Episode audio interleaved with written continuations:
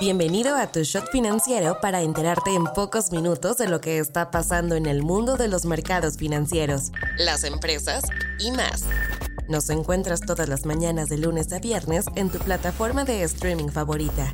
Esto es Tu Shot Financiero, un podcast de Business Drive, traído a ti por Inventa. Hoy es jueves 2 de noviembre y estas son las noticias del día. ¿Con qué empezamos? De acuerdo a la Alianza Nacional de Pequeños Comerciantes, el precio para colocar un altar de muertos en casa subió 33.16% este año en relación al 2022, es decir, un aumento de 357 pesos. Por ejemplo, las veladoras subieron su precio a 150 pesos y las calaveritas de azúcar a 25 pesos. Esta celebración nos vaciará los bolsillos, pero ¿por lo menos le dejará dinero al país? La Secretaría de Turismo estima que las ganancias económicas para México entre el 27 de octubre y el 2 de noviembre alcanzarán los 41.190 millones de pesos. Se estima que en ese periodo hayan llegado más de 2 millones de turistas a diferentes hoteles, un aumento del 1.4% comparado con el 2019. A esto hay que sumarle otros 2.2 millones de turistas nacionales que se van a estar alojando con familiares o amigos. Hablando exclusivamente de la Ciudad de México, entre finales de octubre y principios de noviembre, la ciudad habría recibido una derrama económica de 28.32 mil millones de pesos, 4 mil millones más que el año pasado. A este monto se le incluye lo que recibió de haber alojado a la Fórmula 1 el fin de semana pasado. Mercado Libre rompió todas las expectativas posibles dentro de sus resultados del tercer trimestre del año tras anunciar que sus ganancias crecieron más de 178% interanual.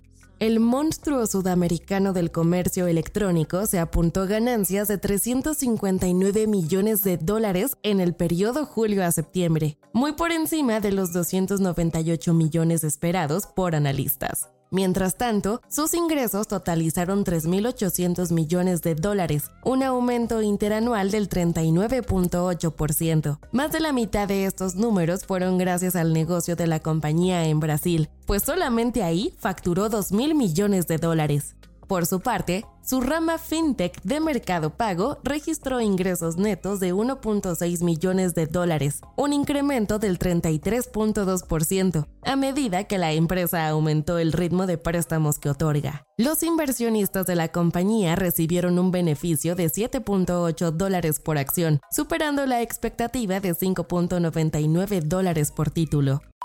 No te vayas sin saber estas. Banjico reveló que México recibió 5.6 mil millones de dólares en ingresos por remesas durante septiembre. Esto representó el mayor monto recibido desde febrero de este año.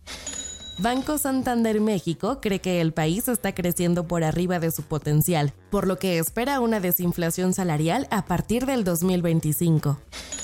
El gobierno de México presentó un plan de 20 pasos para la reconstrucción de Acapulco tras el paso del huracán Otis. La Secretaría de Hacienda calculó una inversión de 61.313 millones de pesos.